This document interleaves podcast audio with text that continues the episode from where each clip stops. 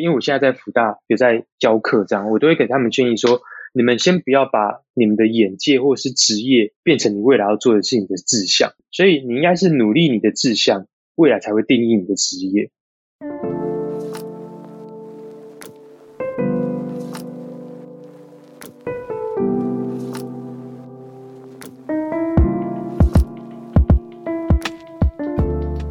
大家好，我是 AMA 台北摇篮计划的 Jasmine。今天我们创业成长学的来宾邀请到的是 Inception 起义文化的创办人 Ocean 梁浩轩。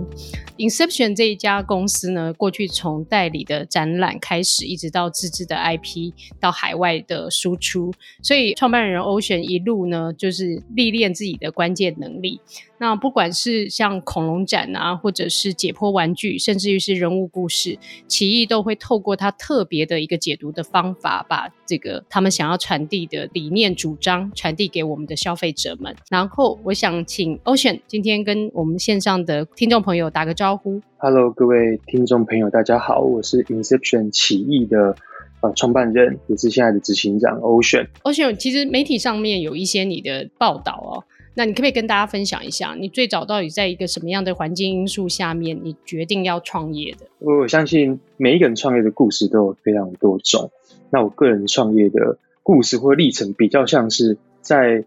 一个发现市场应该有一个新的出路的情况之下做创业。那原因是因为我现在所创的业是跟策展内容有关的，但我在创业之前也在从事这样的行业。从事这样行业的过程里面，我发现市场好像有一些新的需求，然后可以做一些新的转变的时候，我就那时候就毅然决然的就觉得，我应该可以来尝试做自己的策展团队，所以那时候才开始在二零一二年的时候才开始做了这个公司。可是，一旦真的创业了，事情如你所期待、想象的发生吗？这个过程当中有没有什么不如你预期的状况？但你还是克服它了。我。一直觉得决定要创业的人都会觉得我拥有什么，所以我可以创业。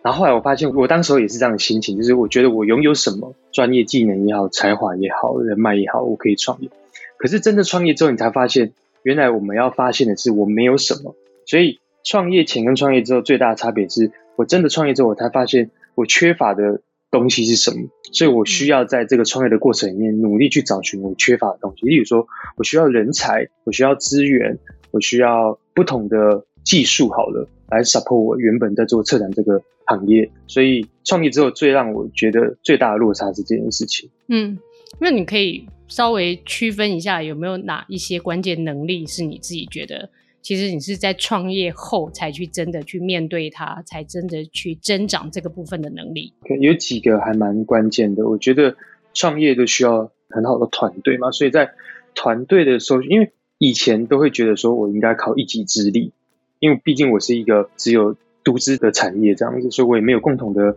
创办人，所以我是自己一个人创业。所以在自己一个人创业的时候，都会觉得说啊，我应该可以搞定很多事情，才发现真的创业者有，很多事情是一个人无法搞定。所以第一个关键的是是人才的养成，就是我需要去产业里面，或者是我自己去培训一些能在策展团里面训练的人才，所以我就去拼凑了这样的人才，再放在团队里面。那第二个就是我本身并不是所谓的财务背景出身，或是会计背景出身。那创业第一个要面临到的跟数字有关的事情，所以我对于财务跟数字这件事情，也是创业之后。才觉得说哦，我必须要去认清这件事而。尤其我们创业之后，我们自己的做了非常多自办性的展览。自办性的展览，顾名思义就是我们要自负盈亏，我们自己要去投资一个展览，自己去计算票房。在这个数字的结构上面，我需要那时候其实刚创业的时候，其实花了蛮多时间去研究这样的票房的数字，或是整个财会的问题。这样，那第三个就是国际视野，因为当时候创业的时候就决定想要组一个。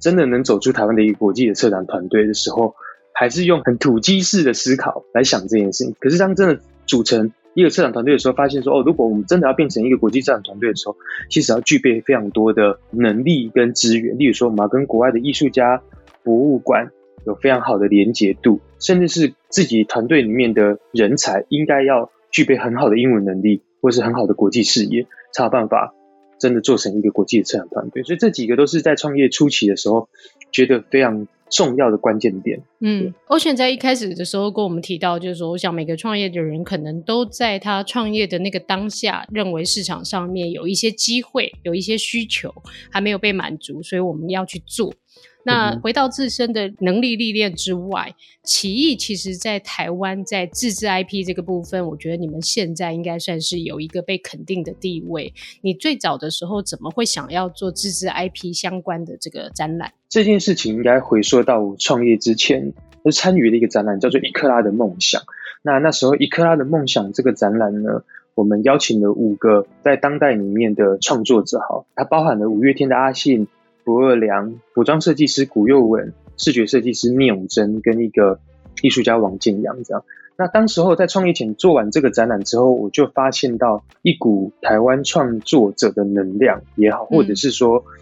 在所谓的展览里面，我们好像以前都觉得说展览就是要展梵谷、毕卡索那种很久远的年代、很久远的一些古文物，就是大家对于展览都用古文物的来思考来想这件事情。后来做完一克拉的梦想之后，我就在想说，有没有可能用所谓的当代的策展人的能力，我们来做一些符合与时俱进的展览？那那些展览其实是离我们生活更近一点的，或者是离我们的生活经验更贴近一点的展览。所以那时候刚创业之后，都一直在准备一个，或是一直在准备说，我们只要准备好，我们就要做自己的自办展，所以才会做了披头士这个展览。嗯。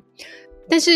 真正就是说，觉得看到这个机会，就是说原创很可能是一个我们可以去努力的方向，或者是里头看到一些机会。但真的要落实它，你又历练了什么样的，就是说挑战？因为真的做下去也不一定真的那么容易。那你觉得通常要做一个自制 IP 的展览，最容易面对到什么样的挑战，或者是你们经历过的经验，可以跟大家分享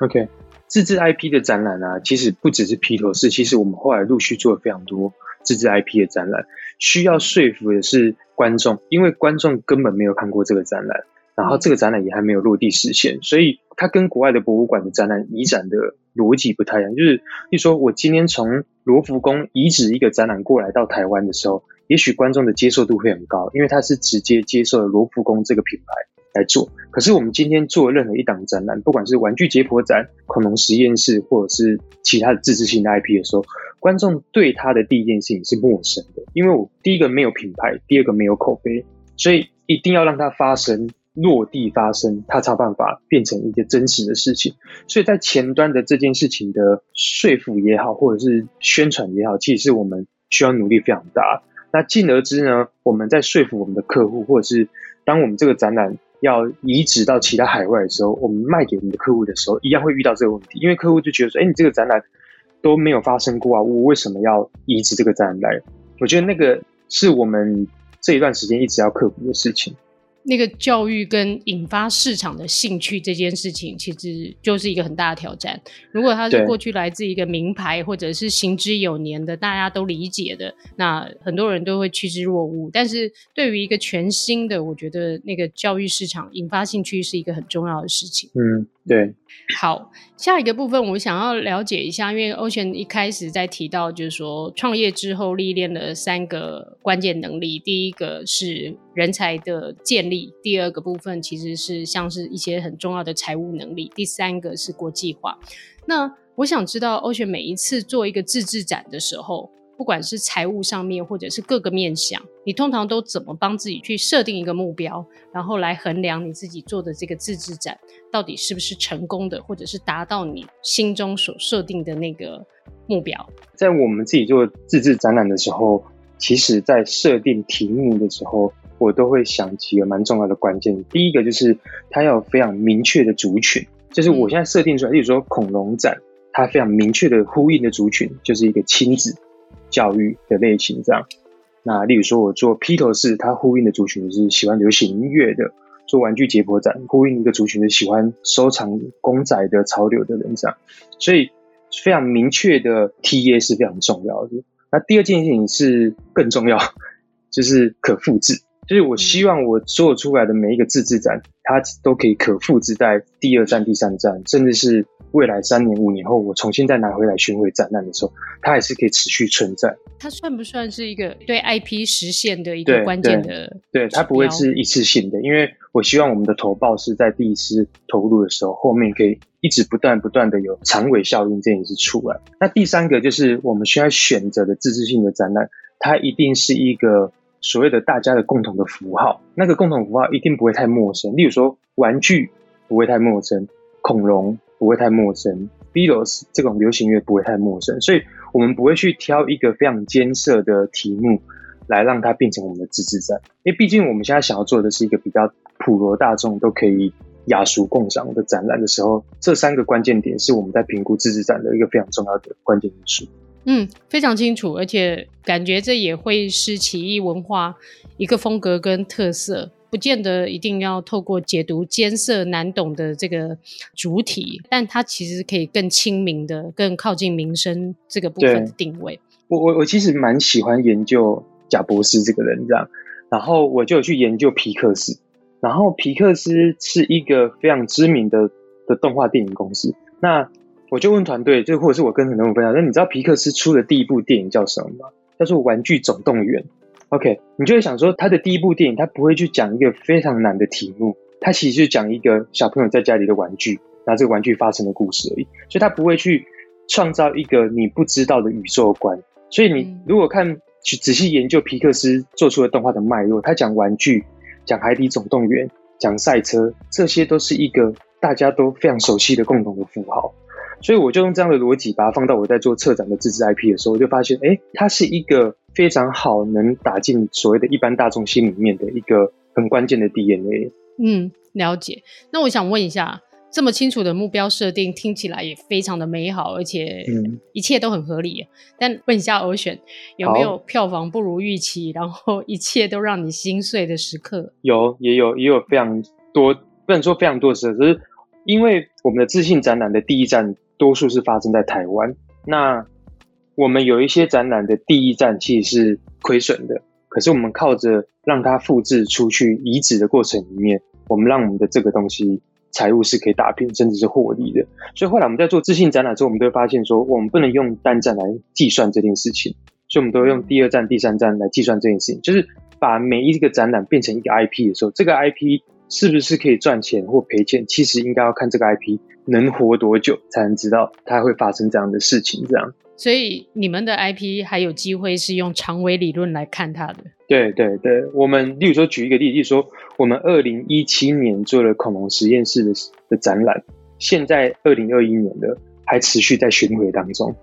所以我们已经巡回五年了。所以可以知道，这个起义文化的恐龙是陪着小朋友的童年长大的。对对对。对，有一天那个小朋友长大了会回来说：“哦，我小时候看过那个恐龙展，呃这个展现在还在展，这个应该是起义文化可以长远做下去的目标。”是。好，我们先休息一下，下半段我们回来跟 Ocean 聊一聊他眼中的策展产业是什么样的样貌。然后，当然现在大家都受疫情所困，那接下来大家要怎么去突破重围，面对这个产业的下一步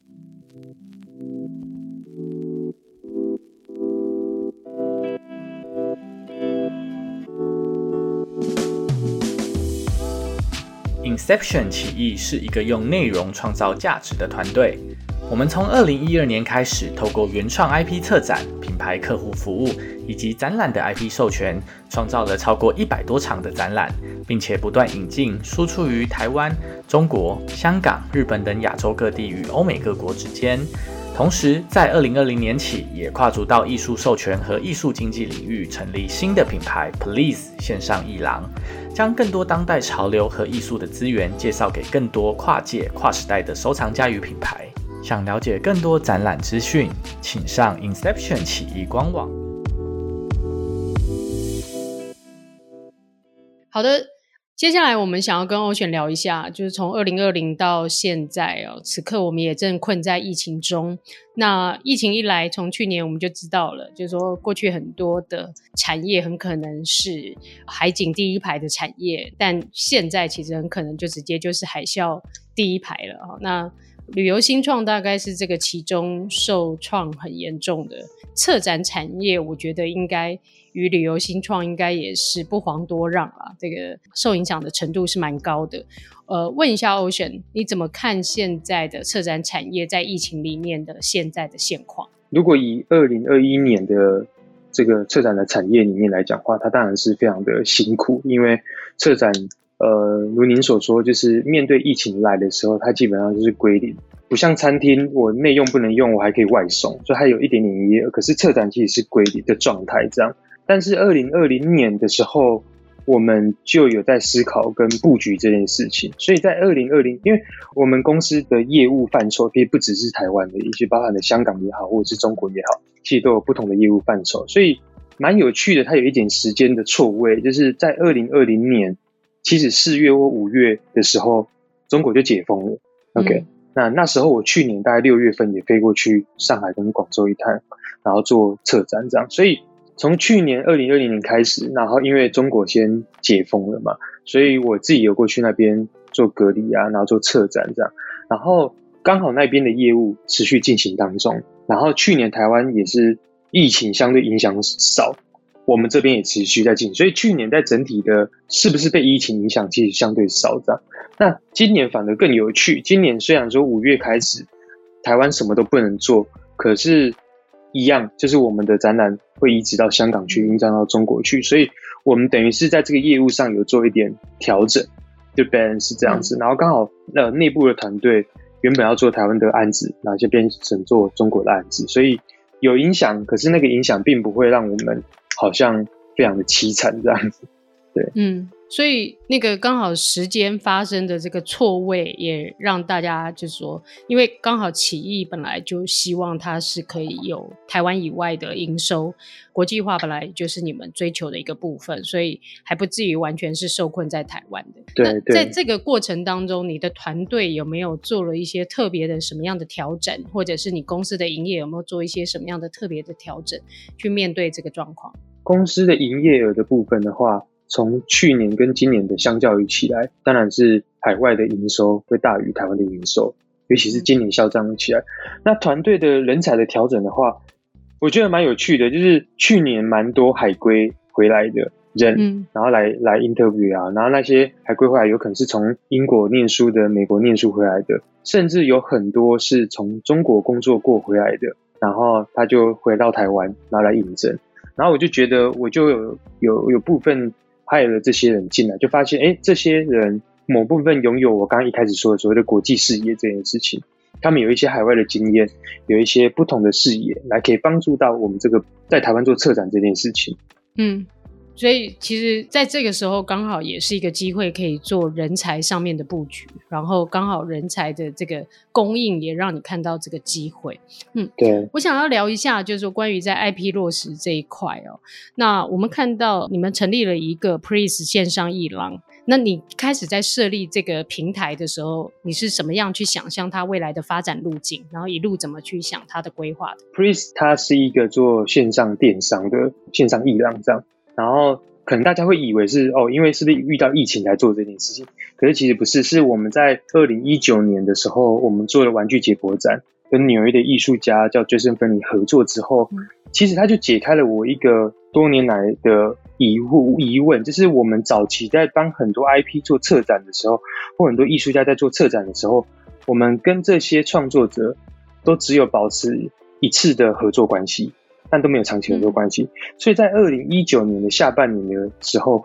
我就开始萌生了一个想要做艺术经济的念头。这样，既然要做艺术经济，那我就觉得说我应该要做出一个平台，让很多艺术家都可以跟我们合作。这样，可是，一开始就觉得说，如果只是做艺术经济，然后帮这些艺术家直接做策展的话，我的成本门槛太高，因为我跟他发生关系的第一个门槛就要一定要帮他做策展。后来想说，那我不应该。直接跟他的合作关系就只有做策展而已，我应该帮他代理他的艺术品、他的创作、他的肖像权、他的版权在台湾，所以那时候就想说，那我应该成立一个 Please 的线上艺廊的平台。那未来 Please 这个线上艺廊平台，我们希望可以容纳到超过一百位的艺术家，我们拥有这一百位艺术家的所谓的创作权、著作权，然后我们可以帮这些艺术家做策展，所以。它比较像是我做策展的根本的那个根是什么？因为我觉得策展还是一个内容导向的产业内容这样子，所以内容导向的产业内容，那创作者就非常重要。当我有很好的创作者的时候，我可以产出不同的商品。OK，那些商品有可能是艺术品，是一种商品；线上电商是一种商品；展览是一种商品；我做快闪店 Pop Up Store 是一种商品；我做肖像授权是一种商品。所以我用一个比较 IP 的逻辑来想说，我手上如果有一百个 IP 在手上的时候，我的产业链或是我的策展的前后对接，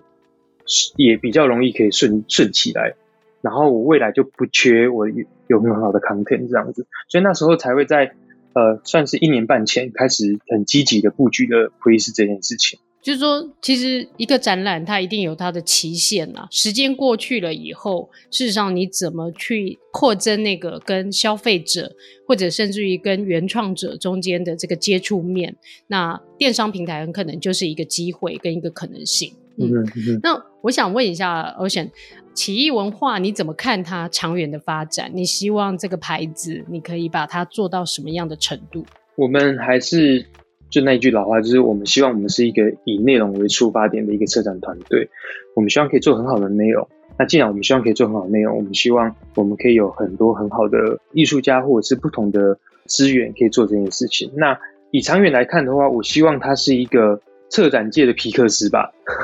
这样讲，我不知道梦想会不会太大，可是我很希望我们可以做一个策展界的皮克斯。意思就是说，从起义所策展出来的每一个展览，都会变成。非常有个性、非常有特色的一个 IP，不管是恐龙展，或者是我们后来做的每一个展览，那这些孩子们，他都可以在未来的几年里面到处去世界各地玩，然后可以为下一个时代或不同时代人带来很多影响。一开始做策展行业的时候，我都会在想一件事情，就是其实美学教育这件事情啊，其实是在学校没有教我们的，所以我就在思考说，有没有可能，因为我们做的展览越来越多，接触到的观众越来越多，有没有可能有一个人？他是小时候看过我们的展览，所以进而影响了他未来走到策展这个行业。我觉得那是一个我我我做这个行业最大的使命跟最大的感动点。如同我刚刚一开始讲的，就是做一克拉的梦想这件事情。嗯、我做一克拉梦想的时候，那时候我大概是二十八岁，所以很不可思议的是，我现在团队里面有一个人，他当时候是高中生，他看过一克拉的梦想。后来就来到我们公司工作，对，而且不止一个人，有两三个。他说他们当时候都是在什么屏东、在桃园当一个学生，然后那时候他们上台北跟家人看完这个展览，后来出社会应征工作的时候，才发现原来他小时候看过的展其实是我们团队做，所以他才进来工作。我觉得那是一个我蛮大的成就感。那再往下扎根一点，也许现在某个小学生他看过我们的恐龙展，他长大之后他觉得这件事情很有趣，他想要踏入这个行业，我觉得也是一个。我们做这个产业很重大的使命吧？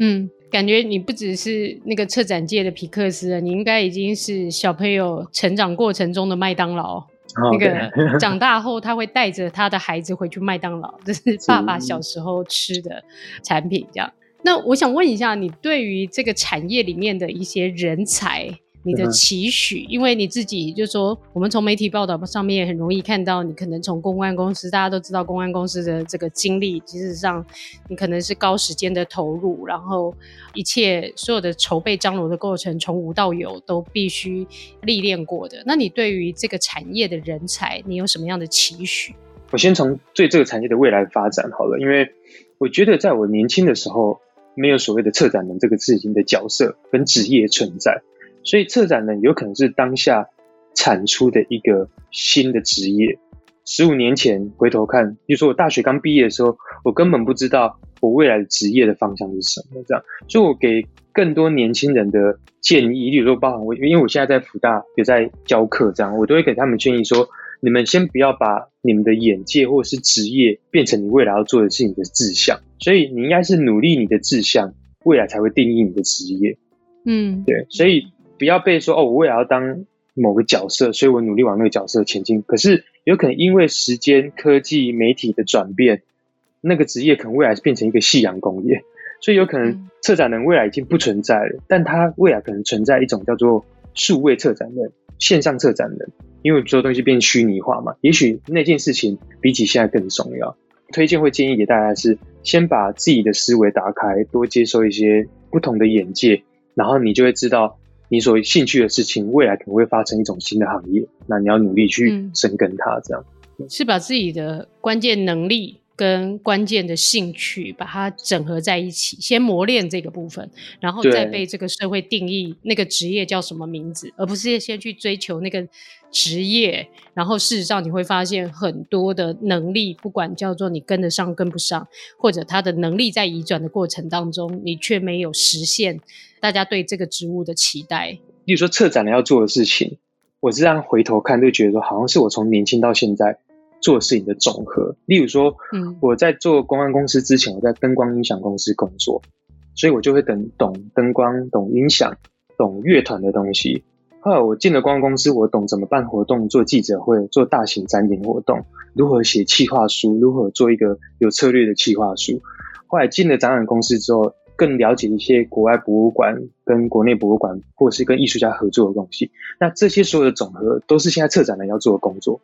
我现在在展场里面，我需要去确定展场内的灯光、展场内的硬体、展场内的，例如说跟这个展览跟艺术家合作。所以，如同小花刚刚说的，就是我们现在做的职业，其实应该跟以前你是人生的所有的总和有关，嗯，然后才定义了现在做策展人这件事情。其实，简言之，应该叫做我们怎么 deliver 我们身上的关键能力，事实上就形成了我们的工作。是是是。好，最后我想请 Ocean 给同在创业这条路上面载浮载沉的这个，因为每一次跟 Ocean 联络，都会看到他的 Line 的简称叫海海人生。OK，